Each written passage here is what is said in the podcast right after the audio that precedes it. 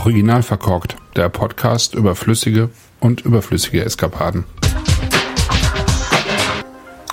Herzlich willkommen zum Wein am Sonntag, den 8. Oktober 2023. Im heutigen Podcast geht es um Silvaner, mal wieder.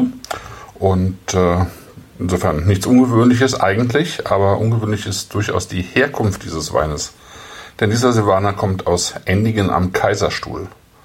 Und Baden samt Kaiserstuhl bringt man eigentlich nur selten mit Silvaner in Verbindung. Baden war sicher auch nie das wichtigste Verbreitungsgebiet dieser Sorte. Aber gegeben hat es ihn dort schon lange und es gibt ihn eben auch noch immer. Möglicherweise seit dem 17. Jahrhundert. Das Elsass ist ja auch nicht weit und dort gibt es den Silvaner ebenfalls schon recht lange.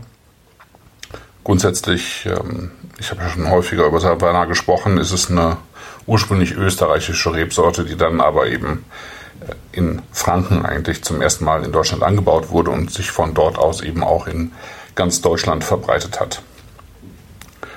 Dieser Silvaner kommt aus einem Weingut, das für viele, glaube ich, weitgehend unter dem Radar existiert.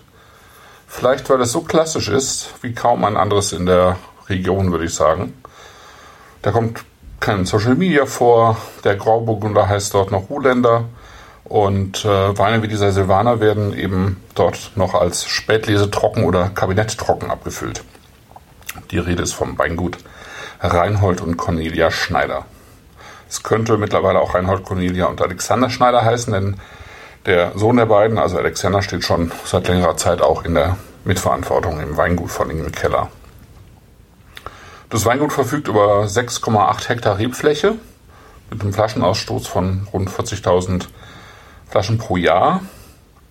Es bestockt, ähm, also die Weinberge sind bestockt äh, mit Spätburgunder, Weißburgunder, Grauburgunder, der eben dort klassischerweise Ruhländer genannt wird, auch wenn Ruhländer früher eigentlich eher so die restsüßen Weine waren oder zumindest wurden die klassisch so ausgebaut. Dann gibt es Chardonnay, Auxerrois, eben als Burgunder-Rebsorten und dann noch Silvaner und Sauvignon Blanc, wobei ich sagen würde, dass der Sauvignon Blanc so ein bisschen das einzige Zugeständnis an die Moderne ist.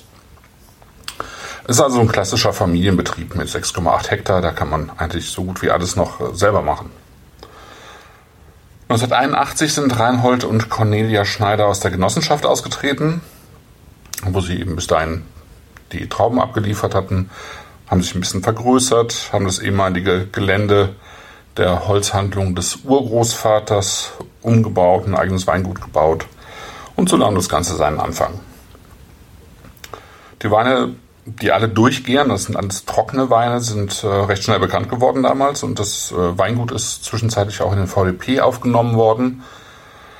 Der Verbleib im VDP hat aber für die Schneiders irgendwann keinen so richtigen Sinn mehr gemacht, vielleicht so ein bisschen wie bei Köhler Ruprecht auch, weil man eben nur wenige Lagen hat, ähm, aus denen die Weine erzeugt werden und nach der VDP-Klassifikation ähm, ist es ja so, dass ich, wenn ich jetzt zum Beispiel ein großes Gewächs habe aus einer Lage, ich dann eben aus dieser Lage keinen anderen Wein mehr mit der Lage benennen darf. Und ähm, wenn man eben viele Weine ähm, oder auch viele Prädikate sozusagen aus einer Lage erzeugt, dann ähm, ist es natürlich eine recht schwierige Geschichte. Also man ist irgendwann da raus, ähm, weil man eben auch die Bezeichnung der Weine, also die klassische Bezeichnung für Prädikatsweine, also Kabinett, Spätlese und so weiter eben auch behalten wollte. Und neben diesen Prädikatsbezeichnungen gibt es äh, noch die Bezeichnung sozusagen für die Herkunft, also für die Böden. Da steht R bei den Weinen für Vulkanböden und C für Lössböden. Also da scheinen die Präferenzen bei R wie Reinhold und C wie Cornelia irgendwie klar zu sein.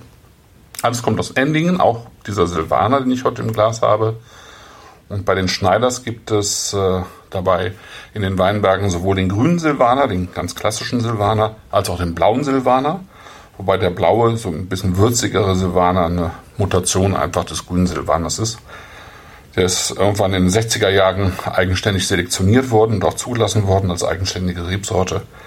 Und ähm, man kann die Unterschiede dieser Sorte, ähm, es gibt ja auch noch den roten und den gelben Silvaner, sehr schön zum Beispiel in Weinen von Zenthof Luckert in Franken nachvollziehen, die eben im Prinzip alle vier verschiedenen Silvaner ähm, Mutationen auch ähm, reinsortig ausbauen. Bei den Schneiders hat man also eben diese beiden Varianten in den Weinbergen, die aber eben zusammen im Wein vergoren werden. Dieser Silvaner hier, der das Prädikat Kabinett trägt und aus 2021 stammt, der 22er zum Beispiel ist dann eine Spätlese, aber eben auch trocken, wurde als Ganzraube auf die Presse gegeben und eben ganz langsam gepresst, so dass äh, sozusagen der Most eben, der aus der, so ganz langsam auf, aus der Presse läuft, dann eben äh, oxidiert. Mostbräun nennt man das auch, um sozusagen dem, dem Wein Oxidantien zu nehmen, äh, um den Wein später eben stabiler zu machen. Wurde spontan angegoren und dann im Edelstahl ausgebaut.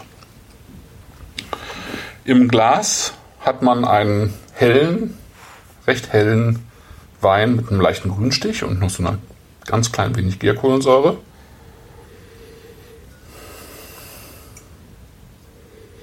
In der Nase finde ich wirkt der Wein dezent. Man hat ähm, Äpfel, auch so ein bisschen Apfelschale. Ich finde so ein bisschen Mirabelle, äh, so eine deutliche Note von Alpenkräutern, so ein bisschen zerstoßenes Gestein mit dabei bisschen Grapefruit-Schale und auch so eine gewisse Erdigkeit, die eben, finde ich, auch typisch ist für den Silvaner. Aber eben tatsächlich ähm, dezent, dezent kräuterwürzig, würde ich ihn mal beschreiben. Die Frucht steht nicht im Vordergrund, sondern es ist wirklich eher so diese, diese Mischung aus erdiger und äh, kräutriger Würze.